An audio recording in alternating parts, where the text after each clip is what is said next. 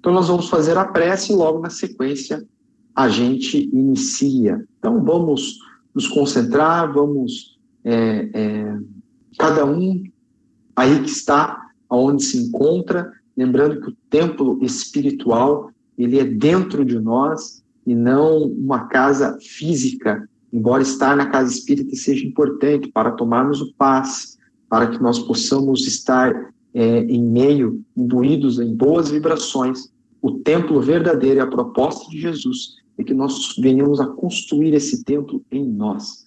Por isso aqui iniciamos a construção destas boas vibrações, rogando a Jesus, ao Mestre amado de nossas vidas, para que nos oriente, nos guarde, nos guie, para que na noite de hoje possamos refletir sobre a doutrina espírita, mas sobre as nossas vidas, para que encontremos um verdadeiro sentido para a nossa vida, para a nossa existência, para que nós possamos viver melhor, viver com mais paz, com mais plenitude, mesmo perante os desafios, possamos encontrar o fio da fé que nos liga à resposta daquilo que necessitamos, que nós possamos contar com os benfeitores espirituais, estes amigos que jamais nos desamparam, esses mentores queridos que sempre estão ao nosso redor. Por isso, rogamos a eles, rogamos aos espíritos amigos que nos acompanham, para que sejamos é, exitosos na noite de hoje em estudarmos o Evangelho, mas, acima de tudo, que esse estudo faça com que nós possamos fazer um mergulho para dentro. Que assim seja. Boa noite, então, pessoal. A partir de agora, iniciamos o nosso estudo da doutrina espírita aqui ao vivo no Google Meet e também pelas ondas do Spotify, no podcasts e todos os, as segundas-feiras, às 20 horas, aqui nos encontramos. Todos os estudos anteriores estão disponíveis no Spotify. Dando boa noite ao nosso mediador da noite, eu, esse que vos fala, Wallace Valeira. E João, meu amigo, como é que você está? Tudo bem? E aí, Wallace, tudo certo? Boa noite, pessoal. Aqueles que nos acompanham no Spotify, no YouTube. Vamos para mais uma noite de boas reflexões, né? Maravilha! Lembrando que esse é um grupo que se dedica a estudar a doutrina espírita como um todo, a doutrina espírita que é a doutrina de libertação da, do, do, das algemas castradoras é, que muitas vezes criamos para nós, né? E dentro deste eixo do livro Boa Nova, de Humberto de Campos, estamos no capítulo 26, e é através deste eixo, deste trilho, que vamos aí viajar, né, João, na noite de hoje, é, por vários temas dentro da doutrina espírita, conforme a inspiração que nos vier, conforme os trechos que separamos. Lembrando que o objetivo não é ler o texto, mas sim seguirmos as discussões e a reflexão para que você em casa possa dar continuidade ao nosso estudo, tá bom? Vamos lá então, João, pode iniciar para a gente a reflexão e hoje, como eu havia dito antes nos bastidores, eu vou atrás de você aí comentando aí e conversando com você. Você puxa para a gente. Legal, Wallace, obrigado pela palavra. Então, vamos lá, Wallace, uma coisa que eu achei bem interessante, que, que acho que pode dar o pontapé inicial para as nossas reflexões, né, desse capítulo e das passagens em que a gente vê nos evangelhos sobre a negação de Pedro, é que é uma, ainda foi visto e ainda é muito visto por, por nós e por todos os outros companheiros de outras crenças e tudo mais, como um momento de julgamento, né? Foi assim também como a gente viu nos estudos passados, que dialogamos aqui com Judas, né, onde ele foi visto como traidor, ele ainda é tido como traidor, o Pedro, agora nesse capítulo em que estamos estudando, né, ele é visto como aquele que negou o Cristo, né, mas, então, acho que essa parte do julgamento, acho que pode ser o pontapé inicial para as nossas reflexões, justamente porque a proposta do Cristo é, é, o inverso, né? Não, não julgar esses nossos irmãos, quaisquer que sejam as suas atitudes, né? E, e, a proposta dessas passagens, inclusive o fato delas estarem presentes nos evangelhos e nas nossas obras de estudo, é justamente para nos propor isso, né? Para que possa servir como um alerta para a gente, né, para que a gente possa estudar em nós mesmos, né, quais são os fatos, quais são as, as características que de alguma forma nos assemelham a esses discípulos que ainda estavam na construção da sua personalidade apostólica junto ao Cristo, né? Então, para que a gente possa de alguma maneira identificar alguma semelhança até em algumas causas que levaram Pedro a dar esse pequeno tropeço, né? Mas, mas não é só isso, né? Até porque Pedro, ele já há muito já é um espírito redimido, né? Que está habitando os altos planos espirituais. Claro que aqui nesse capítulo em especial a gente está estudando e analisando esse momento em específico da negação, mas a história de Pedro não se resume a isso, né? Tem muitos outros bons e lindos exemplos para a gente estudar e eu acho que esse pode ser um dos ponta, um pontapé inicial para as nossas reflexões, a forma como a gente encara não só esses momentos dos discípulos e dos apóstolos, mas as, trazendo para o nosso dia a dia, né, as nossas próprias relações com os nossos semelhantes ou até aqueles que porventura são considerados aí os nossos inimigos, se podemos dizer assim, né, aqueles que porventura nós observamos no jornal, na TV, aquele irmão que cometeu algum crime, né, em que automaticamente, ainda no ímpeto, nós comemoramos a sua prisão, às vezes nós comemoramos aí, né, a sua derrota. Então, acho que essa parte do julgamento é um, um ponto bem importante para a gente iniciar as reflexões. O que, que você acha, Wallace? Perfeitamente, perfeitamente, João. E ainda é, é, gostaria de fazer um convite a todos que nos ouvem aqui pelo YouTube ou pelo Google Meet ou nas ondas do Spotify a fazer uma reflexão, né, na questão do julgamento. O julgamento ele é esse ato de julgar, né, de colocar um julgo sobre o outro. E você bem colocou que a proposta de Jesus é bem o contrário. E a gente relembra, né, no mestre a nos dizer na sua fala já conhecida de muitos de nós, né? Vinde a mim aqueles que sofreis e sempre sobrecarregados, e eu vos, vos aliviarei, né? Tomai sobre vós o meu jugo e aprendei de mim que sou manso e humilde de coração, e vossas almas encontrarão a paz. Jesus, durante todo o seu discurso, toda a sua filosofia, sua doutrina, ele vai propor que tenhamos é, um ato de mais leveza perante a vida, perante o outro, mas antes de mais nada, perante nós mesmos. Pois muitas das vezes, se não todas, as vezes que julgamos o outro ou as atitudes que o outro comete com um pesar, com algo, com um ar pesado, aquele ar de julgamento, é nada mais do que uma projeção daquilo que faço para mim mesmo. No Pai Nosso, na oração dominical, Jesus propõe para que nós Peçamos ao alto, ao universo, a Deus, para que perdoe as nossas ofensas, conforme houvermos perdoado aqueles que nos ofenderam. Em verdade, é um tratado de profunda psicologia, pois só consigo perdoar o outro de maneira verdadeira quando o ato de perdoar já está vivo dentro de mim, a ponto de eu perdoar a mim mesmo. Não consigo perdoar o outro se não, não construir a capacidade de perdoar a mim mesmo. E neste ato de projeção psicológica, julgo o outro, exijo do outro, muitas das vezes, aquilo que eu ainda não tenho a capacidade de diluir, de fazer. E não raras vezes, aquele que julga o outro, julga a si mesmo, cobra de si mesmo, exige, maltrata a própria alma em exigências muitas vezes descabidas, que por sua vez são projetadas no outro. O ato de julgar, antes de mais nada, é um ato de enxergar a si mesmo. Emmanuel, em suas palavras, em uma de suas obras, nos propõe com outras palavras, João, a, a, a analisarmos que todo o julgamento que fazemos com uma energia pesada, com ato de julgo mesmo, de peso para o outro, estamos nos candidatando, pedindo ao universo e à vida para passarmos pelas mesmas situações que estamos julgando o outro. Né? É fácil, muitas vezes, analisar o que o outro deveria fazer. Mas quando até a gente, né, que, né, que está no olho do furacão, a gente passa a, a, a, ver com outros olhos, né? A gente passa a se colocar no lugar do outro.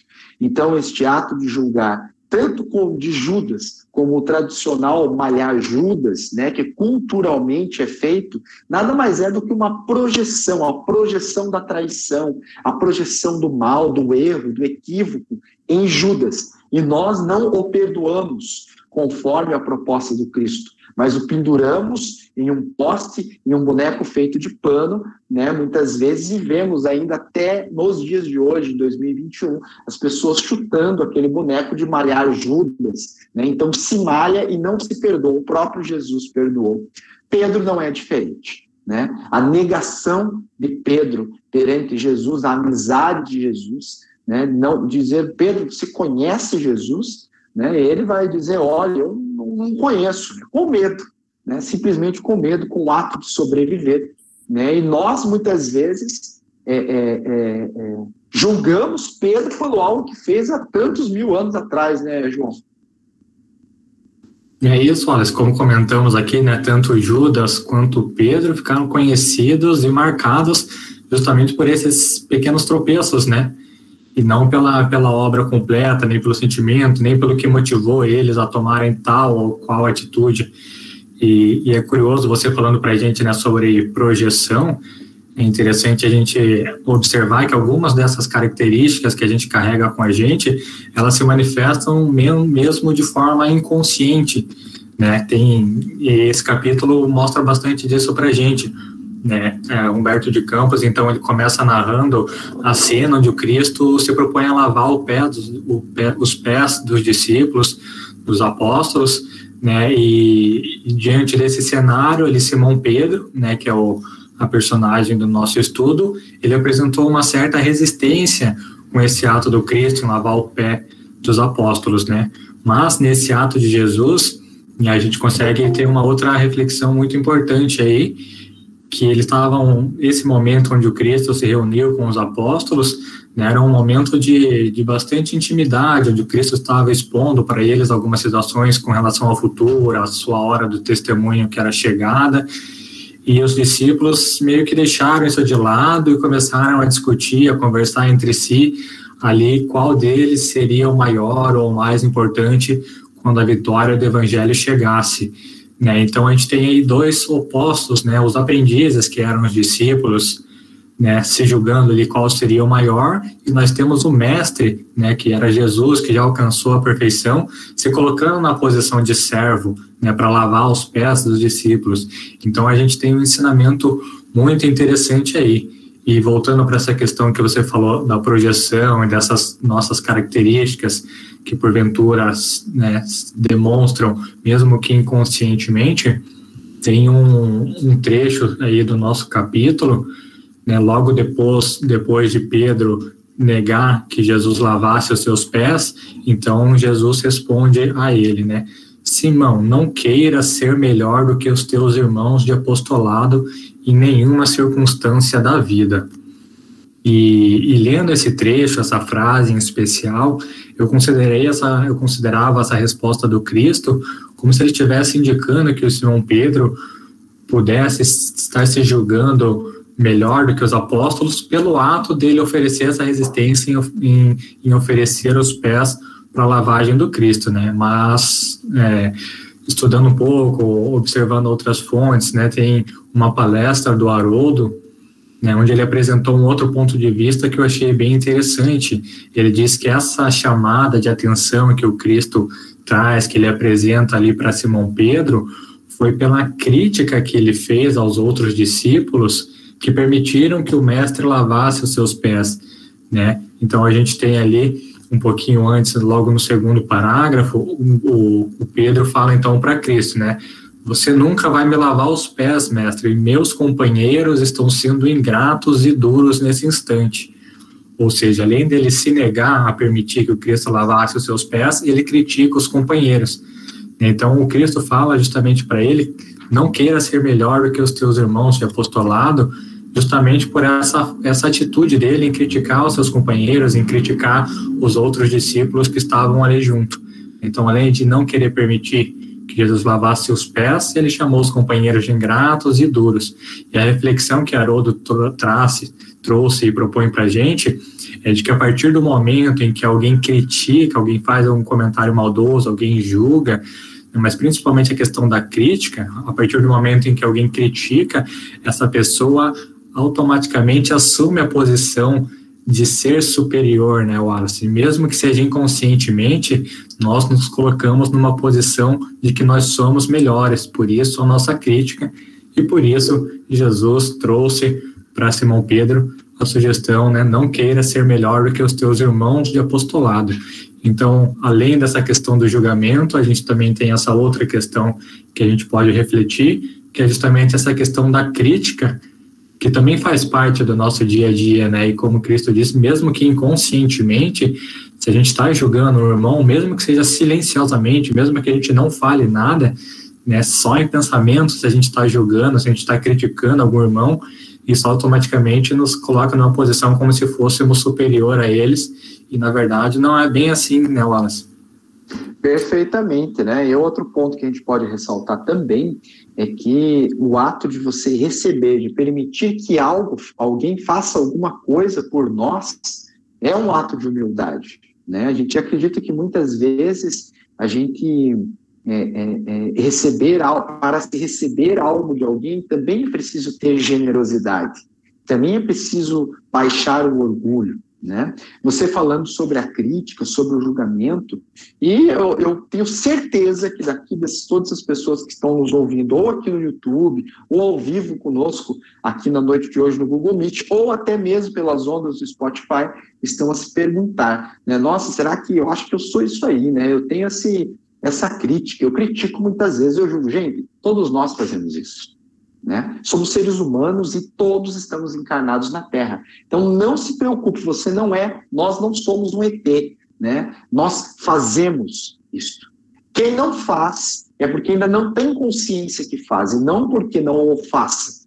Né? Vamos é, é, burilar os pensamentos, vamos tentar modificá-los, mas primeiro é necessário compreender que enquanto estivermos no campo do pensamento, é só um pensamento, como diz Rossando Kingsley. Né? É, a partir do momento em que executamos o pensamento, aí é um ato que cometemos. O pensamento é só um pensamento. Né? Se nós não damos vazão, não o alimentamos, ele será somente um pensamento. Se olhamos um pensamento, se olhamos alguém e julgamos em pensamento, ainda é só um pensamento.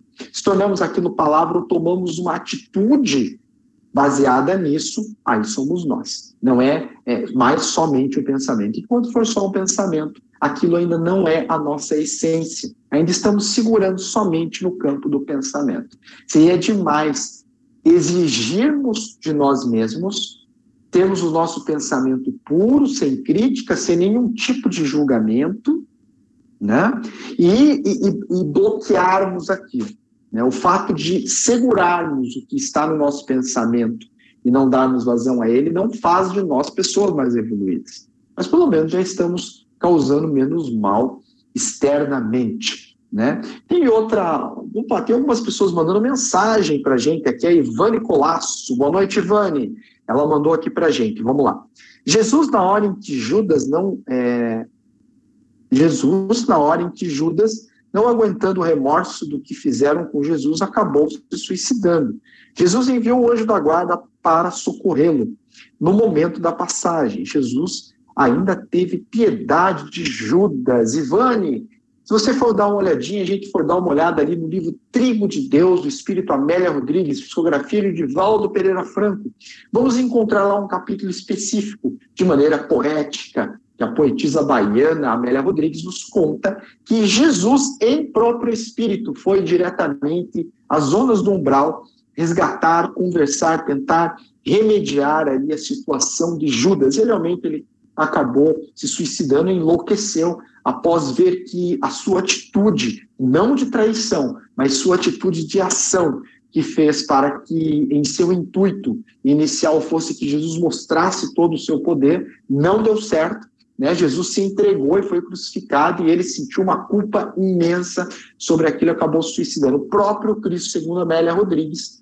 participou aí desse resgate. Dorival Domingos de Lima nos coloca. Os outros apóstolos também não abandonaram Jesus indo para casa por medo, né? Eles foram para casa por medo. E é verdade, gente. Vamos, vamos ser bem sinceros, né? Não é uma situação fácil, né? Fácil é para a gente nos dias de hoje lendo, estudando, olhar do lado de fora e ver isso. Mas todos os dias nós somos é, é, tentados a, a, a, a, reconhecer Jesus, a amizade de Jesus. Né? A, todos os dias nos é questionado de outra forma se nós somos cristãos ou não. Né? E muitas vezes, por medo, nós negamos sim Cristo, quando nós se nós nos ausentamos de uma conversa que deveríamos nos posicionar para ter o ponto de vista do Cristo. Nós negamos o Cristo quando aceitamos um ato de corrupção. Nós negamos o Cristo. Nós negamos o Cristo quando nós é, é, é, coagimos junto com, em, em alguma situação profissional. Né? Nós negamos o Cristo quando negamos uma oportunidade de vivenciá-lo em nossa conduta, né, João? É verdade, Wallace. Nós, nós negamos o Cristo todas as vezes em que somos coniventes com algo que é contrário às suas leis, né?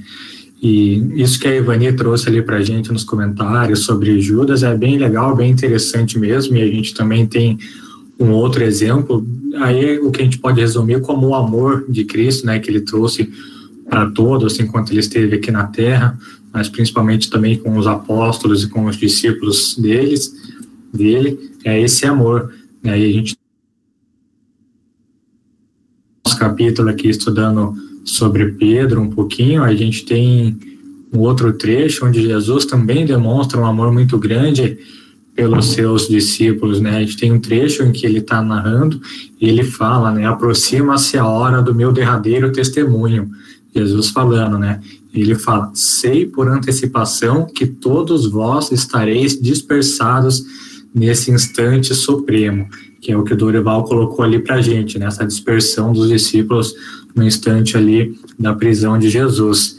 E, e esse é um ponto bem interessante que ele está apresentando, né, que é chegada ali a hora do seu testemunho, e ele diz que ele sabe que quando esse momento chegar, os discípulos vão abandonar ele. Né, mas mesmo assim, ele permanece amando os discípulos no mesmo nível, ele não deixa de amar os discípulos por nenhuma atitude deles, né? Mesmo eles sabendo isso antecipadamente. Então, o que para a gente é uma grande lição, né? Porque ele sabe que o amor e as ações, o amor que ele traz, não vai ser correspondido naquele momento, mas ele continua amando, né? E, e, e nós vamos muitas vezes pelo caminho contrário, né? Às vezes nós condicionamos o nosso amor, a nossa caridade, o nosso o bem que nos é possível fazer, a gente acaba condicionando isso a qualquer tipo de, de, de outro aspecto, seja financeiro, seja de reciprocidade, né? A gente vai acaba, acaba medindo nosso amor pela reciprocidade, né? Só vou amar o tanto que sou amado, ou colocar alguma condição, e o exemplo que o Cristo traz para a gente é, é justamente ao contrário, né? Ele, sabe, com toda a sua sabedoria, né, já sabendo que ia ser traído, sabendo que ia ser negado, continuou amando todos os seus discípulos e igualmente não deixou de amá-los menos por isso. Inclusive, um pouco mais à frente nesse trecho, onde ele fala que os seus discípulos vão estar dispersados, ele faz questão, né, como a gente comentou aqui um pouco mais acima, estava em um momento estava um momento, a gente falou no estudo passado também, né, nesse momento de reunião com Jesus, um momento muito íntimo, de muita afetividade, onde o Cristo estava apresentando as revelações futuras, né, mas ainda assim os discípulos se perderam nas suas conversações, eles ainda assim se perderam nos seus pensamentos, nos seus diálogos, e novamente entraram na conversação sobre quem seria o maior, sobre quem seria o mais importante. Né? E o Cristo compreendendo essa sensibilidade do coração dos discípulos ou a insensibilidade na situação, né? Ele sugere, ele trouxe um novo mandamento, né? Ele fala para os discípulos, né? Vou lhes apresentar, vou deixar para vocês um novo mandamento, né? Que é para tocar o íntimo de cada um, propondo o amor. E esse mandamento novo que ele deixa pouco antes da sua partida é amar-vos uns aos outros como eu vos tenho amado. Então, para a gente ver como uma coisa conversa com a outra, né? Como a narrativa de Humberto de Campos é muito bem construída também, mas como os ensinamentos do Cristo são muito bem propostos também, né? Veja, ele está ali apresentando que está chegando ali, esse é o último encontro dele com os discípulos, os discípulos numa conversação ali fora do propósito, né? E então ele traz esse mandamento, né, como se fosse ali o último mandamento em que ele deixa enquanto estava compartilhando nesse jantar, nessa ceia com seus amados, né? Amar-vos uns aos outros como eu vos tenho amado. E como é que ele ama a gente? É como que é esse amor de Jesus? É o que a gente acabou de falar aqui, é o que a Ivani trouxe para a gente, é o que eu li há pouco instante também, né? Esse amor que não coloca condição, né? O Cristo sabendo que ia ser traído, sabendo que ia ser negado, continua amando igualmente. Né? Então esse é o verdadeiro amor e a verdadeira mensagem que o Cristo trouxe para os discípulos nesse momento tão importante e também tão doloroso, né, Wallace? É, João, e você colocando aí, eu estava dando uma olhada no texto enquanto você falava, e tem um texto que eu separei aqui que eu acho que dá uma tranquilidade para todo mundo, né? E daí a gente começa, a gente, ser humano normal, pessoas que levantam cedo, trabalham, pagam contas, né, é, é, do dia a dia. A gente sabe que é muito difícil a gente conseguir praticar isso agora. Né? E daí a gente pode começar a criar um sentimento de culpa, meu Deus, mas eu vi no grupo de estudos, segunda-feira, que nós temos que amar sem esperar nada em troca, nós temos que amar os outros com, é, conforme Jesus né, nos amou, e a gente não vai conseguir fazer isso agora, na maioria das vezes, talvez algumas pessoas consigam, né? mas Jesus coloca algo no próprio diálogo do livro ali do Humberto de Campos para dar uma tranquilizada em todos, na, todos nós, seres imortais reencarnados. Né? Olha lá, ó. é natural, porquanto ainda não estáis preparados senão para aprender. É natural que venhamos a agir assim, a pensar dessa maneira, esperando algo em troca. Ainda é da nossa natureza, né? Vamos tentar trabalhar isso, não sofrer, tentar analisar, raciocinar sobre, mas ainda temos isso. Né? Quem é que vai conseguir, quem é que consegue hoje amar incondicionalmente, somente recebendo coisa ruim em troca? A gente consegue achar lindo no livro quando a gente lê isso. Né? Se alguém consegue fazer, gente, por favor, escreve aqui no Google Meet ou deixa uma mensagem no YouTube para gente, sincera para a gente ver como que é isso, né, João? Porque é muito, a, a, a, este é o nosso objetivo, chegaremos lá em algum momento de acordo com o passar dos anos, das reencarnações, das experiências, chegaremos lá. Mas certamente essa não é uma realidade, Jesus o sabe. Sabia e sabe que não é essa a realidade. Por isso ele coloca ali. Né? É natural, porquanto ainda não estáis preparados para senão aprender. Nós estamos nesta vida para aprender a amar. E a gente só aprende a amar, muitas vezes não sendo amado. Né? Muitas vezes amando sem ser amado, ou sendo amado e não correspondendo. Porque quer coisa melhor que você amar e ser amado? É muito bom. Né? No mundo felizes, lá onde Jesus veio, eu acredito que as pessoas amam e são amadas. Porém, a, a, condição de felicidade delas não está em ser amado, mas em amar. Você já se, já se libertou do outro. Não estamos falando aqui do amor conjugal, do amor, que esse então é mais complicado na atualidade. Né? Se a gente gosta de alguém, alguém não trata a gente bem, quem é que fica bem? Né? É um desafio muito grande. Então a gente olha a doutrina do Cristo contextualizada no dia de hoje, a gente vai compreender que a gente ainda não vai conseguir amar verdadeiramente o outro. Mas é preciso a gente aprender a se amar antes de mais nada. Pois Jesus mesmo colocou que é preciso amar a si mesmo para amar ao próximo, amar ao próximo como a si mesmo, somente dá aquilo que nós temos. Ninguém oferece aquilo que não tem. Ninguém é capaz de oferecer aquilo que não tem abundância dentro de si. Então vamos parar com essa loucura da gente querer amar os outros de maneira utópica, a gente não aprendeu a amar nós mesmos. Não estamos falando aqui do amar a si mesmo, de ir para a academia, de cultuar o próprio corpo. Isso é egocentrismo. Amar a si mesmo é, antes de mais nada, compreender as próprias eficiências. Você quer um exemplo maior de amor verdadeiro. Muitas vezes a gente vê aí, né, João, na internet, na televisão, as pessoas falam, não, nós temos que amar as pessoas como elas são. Amar a si mesmo é compreender e aceitar a gente como a gente é, querendo nos melhorar, compreendendo as dificuldades que nós temos hoje, mas trabalhando para superá-las. Isso é amar verdadeiramente. Eu te aceito como você é, mas vou fazer de tudo para que você melhore. Né? Vamos ler ali a Joyce, nossa amiga, artista, música, ali colocou. Muito legal essa reflexão do peso do julgamento na vida das pessoas, que chega a quase anular a história da pessoa ao se fixar no erro. Mais legal ainda, refletir no perdão, como exercício diário, inclusive perdoar a nós mesmos. Joyce, esse é o nosso desafio. Amar o próximo como Jesus amou, antes de mais nada, esse é compreender que o outro vai errar e que está em processo de evolução.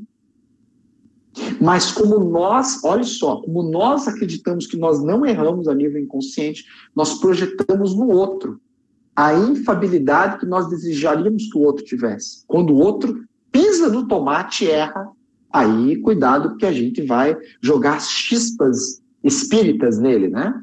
Porque o espírita, ele vai racionalizar uma conduta, vai dizer não, ele não vai falar que está com raiva, porque ele não assume que tem raiva. Né? Ele vai pegar, ele vai falar, não, ele ainda está colhendo, ele vai colher o que ele está plantando, pois é a lei da existência, um cara de santo dizendo isso. Né? Não assumindo para si mesmo que ficou chateado com o que o outro fez para ele, da maneira que o outro falou com ele, da não reciprocidade de amor que o outro colocou para ele. Experimenta chegar no centro espírita né? E dar e deixar de dar boa noite para alguém ou chega do centro espírita um dia que você não esteja bem, você que é trabalhador do centro espírita, um dia que você esteja precisando e alguém chegar para você com o rostinho torto, com a mão tranquila e falar muita paz, meu irmão, tudo bem, você falar hoje eu não estou bem, hoje estou com raiva. Hoje eu estou com raiva porque tô, aconteceu algo muito ruim na minha vida. Olha, eu estou hoje um pouco revoltado e vim ao centro espírita para me reconciliar comigo mesmo. Como que você acha que as outras pessoas iriam receber isso? Ia falar que a gente está obsediado. E talvez estejamos mesmo. Mas faz parte da nossa existência. A proposta do Cristo é para que o nosso dizer seja sim, sim, não, não. Principalmente com as nossas próprias emoções. Não mascará-las. A título de parecermos mais evoluídos, parecermos mais santificados, mais plenos, mais espiritualizados. Disso de espiritualidade não tem nada, né, João? Você concorda comigo ou eu fiquei completamente maluco? Quando você responde, eu vou ler as mensagens aqui. Não, faz muito sentido. Assim, inclusive, eu compartilho aí dessa sua reflexão. Você foi falando, né? É daquele que chegar no centro espírita expondo esses seus problemas mais pessoais, né? Na hora eu já pensei, vamos falar que tá obsidiado. E foi o que você falou também. Então... É lógico, e a gente fica obsediado mesmo, e nós somos seres obsediados. Jesus foi tentado várias vezes. Todos os discípulos são, foram tentados, seres de alto cultura espiritual. Não seremos nós que não seremos influenciados, pois nós influenciamos os outros negativamente muitas vezes. Nós temos que parar parar, eliminar essa questão de acreditarmos que, pelo fato de entendermos um pouco mais sobre a vida após a morte, isso faz de nós seres melhores. Isso nos dá ferramentas para nos tornar melhores, mas não faz de nós pessoas melhores. Chegarmos ao centro espírita, sendo verdadeiro, não é todo lugar que, que vai ser bem aceito. Quem nos ouve sabe como é. Se você frequenta uma casa que você pode ser verdadeiro, que bom, você está no lugar certo. A maioria não é assim, né? Porque ainda vivemos as religiões antepassadas de outras encarnações, onde a humildade está em ser quieto, em falar pouco, onde a humildade falsa é nas palavras simples, no eu não consigo, esquecendo que Jesus era humilde em sua plenitude e dizia: Eu sou o caminho, a verdade e a vida. Ninguém, ninguém chegará ao céu se não for por mim. Esse era um ato de humildade, consciência daquilo que pode fazer, consciência da própria limitação, né, João? É isso, Wallace. E eu acho que essa é a proposta desse nosso livro de estudo, né? É do nosso grupo também, mas também eu acho que, né, particularmente falando, eu vejo muito como essa proposta do Boa Nova que Humberto de Campos trouxe para a gente, né? Como eu já falei aqui em algumas oportunidades, como a gente, vocês já trouxeram também, você, o Marco, o pessoal nos comentários, né? Humberto de Campos ele explora de uma forma muito interessante a questão da personalidade dos apóstolos, né? Que também não se colocavam ali na condição de seres infalíveis. É, e uma vez, inclusive, que temos aí é, espíritos amigos, né, nos dizendo que nós espíritas hoje somos os novos apóstolos do Evangelho, os novos apóstolos do cristianismo, né, é natural que a gente também consiga e até deva se encaixar nessa situação de não nos considerarmos infalíveis, né, porque temos esse conhecimento, como você disse. Então, acho que a proposta do, do Boa Nova é muito interessante pelo ponto de trazer, de apresentar a personalidade, as dúvidas, as fraquezas que os discípulos tinham para Jesus e eles tinham sim também essa essa franqueza e essa liberdade de falar isso diretamente ao mestre, como você disse, né, Wallace, hoje com poucas oportunidades nós temos de ser nós mesmos, né? E os discípulos tinham muito isso, essa conexão com Jesus, de apresentar as suas dúvidas, as suas fraquezas, as suas imperfeições. É, aqui nesse capítulo que nós estamos estudando hoje, é, o pessoal, se for ler posteriormente ele por completo, vai ver inúmeras situações onde ocorre isso. O Pedro, muito teimoso ainda, muito resistente aos ensinamentos, ainda não compreendendo muitos dos ensinamentos do Cristo, né, principalmente pela palavra. Né, Cristo tentou ensinar ele muitas vezes pela palavra, ele não aprendeu. Né, ele teve que aprender posteriormente pelas experiências, né, ele teve que aprender, ele precisou sentir, ele precisou conhecer a dor para que ele pudesse aprender, e acontece com todos nós, é natural que seja assim, né? Então, acho que essa, essa mensagem do Boa Nova serve para todos nós, né? Você, você fez uma leitura aí, né, Wallace, de um trecho que nos dá essa esperança, né, onde o Cristo nos orienta que estamos aqui a não ser preparados para aprender, né? E tem um, um outro trecho em que ele fala para Pedro também ele diz o seguinte, né? Você ainda não está preparado para me seguir. O testemunho é de sacrifício e de extrema abnegação, e somente mais tarde entrarás na posse da fortaleza indispensável. Né? Ele está falando para Pedro, mas ele também está falando para todos nós. Né? Esse testemunho e esse sacrifício, nós não conseguimos suportar hoje na condição em que nós estamos, né? Porque exige extrema abnegação e somente mais tarde entrarás na posse da fortaleza indispensável, né? Ou seja, vamos ainda algum tempo para poder conquistar esse domínio sobre nós mesmos, sobre os nossos próprios sentimentos, mas enquanto isso não acontece, que a gente possa ter essa, essa liberdade, essa franqueza, não só para com os outros, mas para com a gente mesmo, né? De reconhecer as nossas falhas, as nossas más tendências, mas ainda assim mantendo essa, essa visão positiva do futuro, porque em nenhum momento Cristo disse para a gente que a gente não vai conseguir, nunca disse que estaremos desamparados, né? Nesse trecho que eu li, muito pelo contrário, ele falou: mais tarde entrarás na posse da fortaleza indispensável, né? Veja, vamos construir uma fortaleza em nós mesmos para que possamos alcançar o reino dos céus. Então, acho que essa é uma proposta bem interessante do Boa Nova, viu, Alves? É verdade, pessoal, é verdade. Muito boa reflexão. Espero que é, todos tenham gostado da reflexão, tão quanto eu tenho gostado de, de, de, de fazê-las junto com vocês aqui. A última mensagem de hoje, hoje enviada aqui pela Juliana Barbosa. Ótima reflexão. Cada vez mais compreendemos que o perdão e o amor ao próximo é o que mais nos aproxima do Cristo e que ele espera de nós. É verdade. E hoje nós encerramos o nosso estudo de hoje. Antes de ir embora, para quem está aqui no Google Meet, está no nosso. É, é, esqueci o nome do aplicativo, João. No Telegram? No Telegram. Se você não está no Telegram, acessa o link aqui embaixo do YouTube ou do Spotify e entra no nosso grupo para você participar de outros, outro, outras enquetes. E uma que nós mandamos hoje é que se você, como o formato que você gostaria que tivesse o nosso estudo. Eu vou pedir para que todos que estão aqui vão lá no Telegram e responda, né? Agora que retornaram as atividades presenciais na Casa Espírita, nós é, é, vamos agora fazer uma enquete para ver qual o nosso próximo passo. Responde lá. Muito obrigado a todos. Jesus os abençoe. João, Camila, muito obrigado. E a todos que nos acompanham aqui pelo Google Meet, pelo YouTube, pelo Telegram.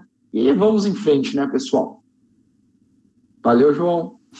Obrigado, Alice. Obrigado, pessoal. Boa noite a todos. Boa noite, pessoal. Tchau.